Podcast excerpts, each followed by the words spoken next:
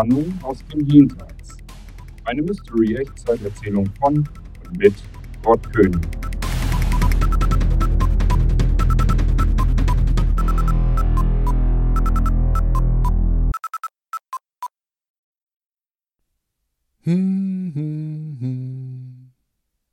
Marion summte die ganze Zeit über auf dem Weg zur Arbeit ein Lied, das ihr die ganze Zeit über durch den Kopf geisterte.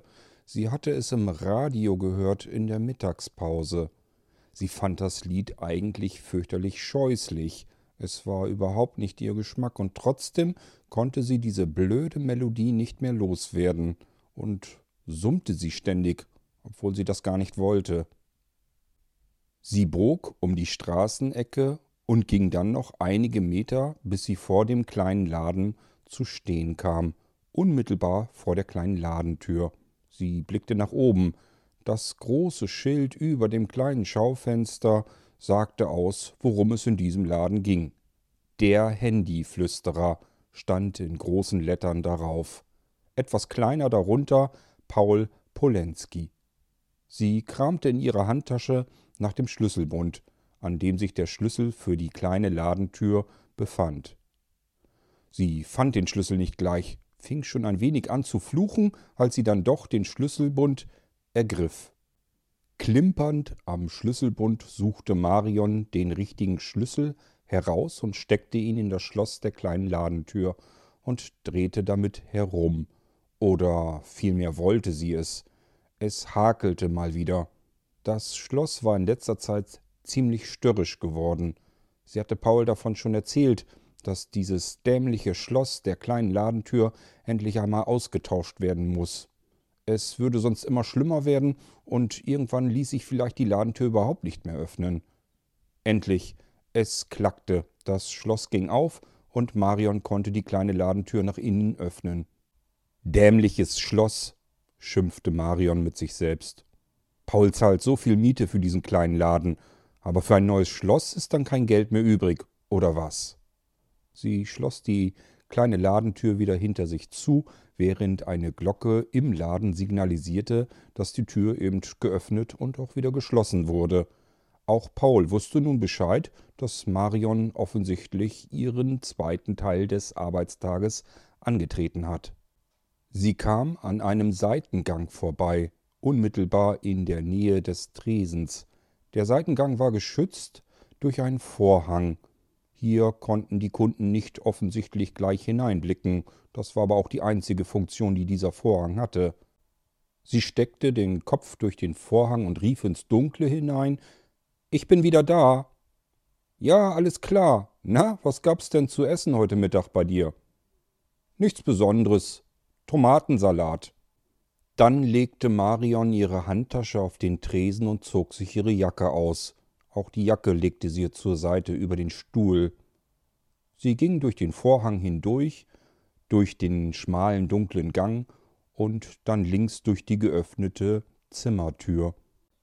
Paul saß an seinem hell erleuchteten Arbeitstisch und friemelte an einem Smartphone herum, das er in viele kleine Einzelteile zerlegt vor sich auf dem Tisch liegen hatte.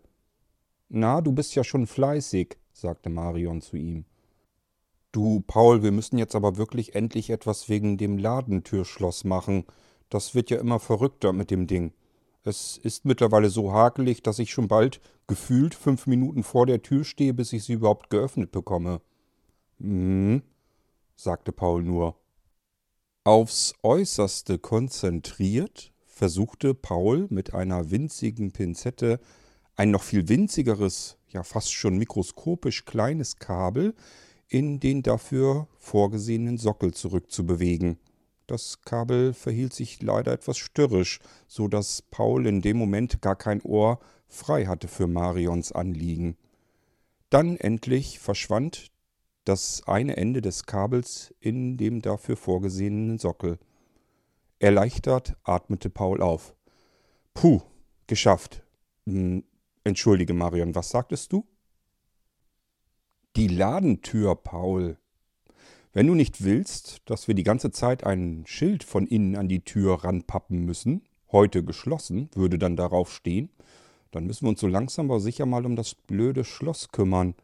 Gefühlt stehe ich da wirklich eine ganze Weile davor und komme hier nicht rein in den Laden. Das ist doch dämlich, oder nicht? Ja, du hast recht. Ich muss noch mal mit dem Vermieter sprechen. Ich hatte es ihm ja schon mal erzählt, aber daraufhin passierte ja noch nichts. Vielleicht denkt er einfach, es wird schon nicht so schlimm sein. Ich muss ihm das noch mal genauer erklären. Das mache ich am besten gleich heute Abend nach Feierabend. Aber Marion, mal was anderes. Erinnerst du dich vielleicht eventuell an das da? Paul zeigte mit dem rechten Zeigefinger auf den durchsichtigen Beutel, der rechts auf seinem Tisch lag, mit dem angeblich defekten, völlig im takten Telefon darin und dem Notizzettel. Welche Nummer hat es denn? Ich kann mir mal besser die Nummern merken. Ich finde, die ganzen Geräte, die sehen heutzutage ja alle gleich aus. Das weiß ich jetzt gar nicht. Schau halt mal auf den Notizzettel. Marion nahm die Tüte in die Hand, öffnete sie und nahm den Notizzettel heraus. Oben links in der Ecke des Notizzettels stand deutlich und klar sichtbar eine 19, die Vorgangsnummer. In dem Auftragsbuch vorne im Laden gab es einen weiteren Eintrag mit der 19 und dazu passend, was mit dem Gerät gemacht werden soll, um welches Gerät es sich handelte, die Seriennummer des Gerätes und die Adresse und Telefonnummer des Besitzers. Hm, die Nummer 19. Ja, du, in der Tat, daran kann ich mich allerdings gut erinnern. Das war ganz seltsam irgendwie. Es war ein etwas älterer Mann, ich würde mal schätzen, irgendwo auf dem Weg von der 60 rüber zu 70. Der war gestern hier im Laden, gestern Nachmittag, brachte dieses Gerät her und meinte, dass der Bildschirm kaputt sei. Also, ich habe das eben mal alles durchprobiert. Da ist nichts kaputt, der Bildschirm funktioniert einwandfrei. Er zeigt ein Bild an, die Wischgesten funktionieren alle. Das Gerät ist nicht mal geschützt. Ich konnte alles völlig problemlos durchprobieren, alles auf Funktion hin testen. Das Ding ist einwandfrei, als wenn ich ein neues aus einer Packung genommen hätte. Da ist nichts kaputt. Siehst du? Und genau das habe ich ihm auch gesagt.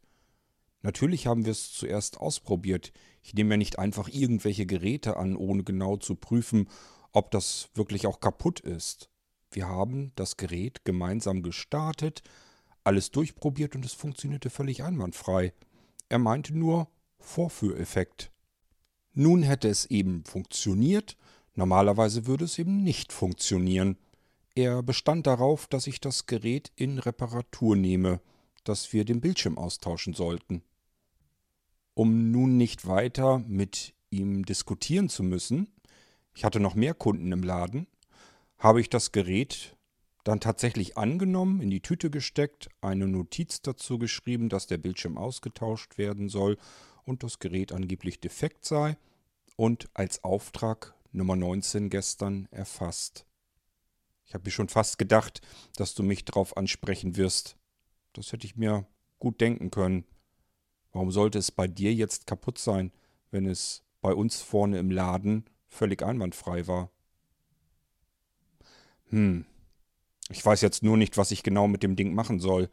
Ich kann nicht einfach irgendwelche Teile austauschen, die völlig einwandfrei funktionieren. Mal überlegen, was können wir denn da mal mitmachen? Nimmst du es vielleicht mit in den Laden? probierst es immer wieder mal aus. Ach, das ist auch doof.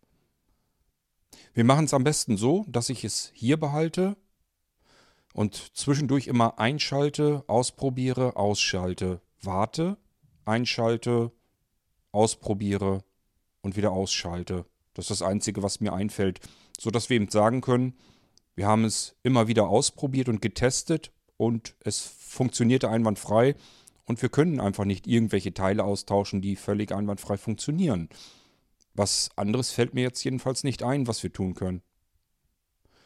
Ja, wenn du meinst, notfalls musst du dann dazukommen und es ihm erklären. Also ich fange mit dem nicht nochmal eine Diskussion an.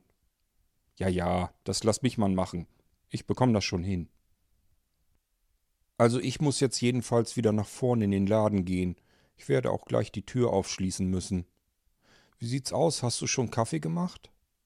Paul schaute zur Kaffeemaschine. Die Glaskanne stand leer in der Maschine. Nein, da bin ich noch nicht dazu gekommen. Kein Problem. Ich mach das gleich. Ich schließe nur eben die Ladentür schon mal auf und dann koche ich uns erstmal eine Tasse Kaffee. Prima, freue ich mich schon, sagte Paul. Marion steckte ihm das Smartphone zurück in die Hand. Er legte es, mehr oder weniger unbeachtet, auf den Tisch. Er würde es zwischendurch immer wieder mal einschalten, ein wenig darauf herumprobieren und es wieder ausschalten. Aber Paul war sich ziemlich sicher, es würde nichts bringen. Dieses Smartphone war völlig in Ordnung. Marion nahm einen Stift in die Hand, der am oberen Ende des Arbeitstisches lag.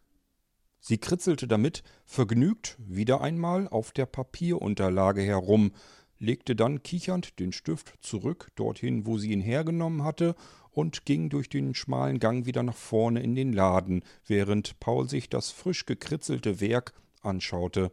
Es sollte wohl ein Hammer sein. Und was soll ich jetzt damit wieder?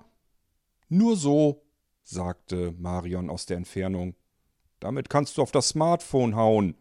Dann ist der Bildschirm wenigstens wirklich kaputt. Paul schüttelte nur mit dem Kopf. Verrücktes Huhn.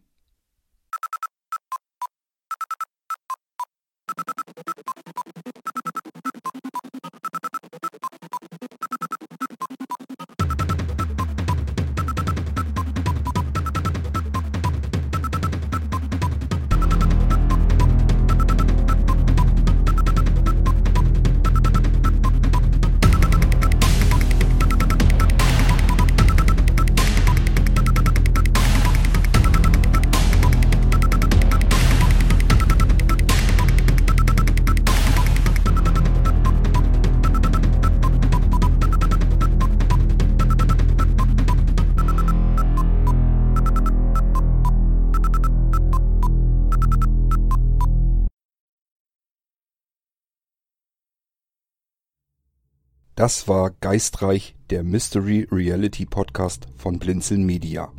Wenn du uns kontaktieren möchtest, dann kannst du das sehr gerne tun per E-Mail an podcast.blinzeln.org oder aber über unser Kontaktformular auf www.blinzeln.org. Blinzeln schreibt man in unserem Fall immer mit einem D in der Mitte. Du kannst uns auch sehr gerne auf unseren Podcast Anrufbeantworter sprechen.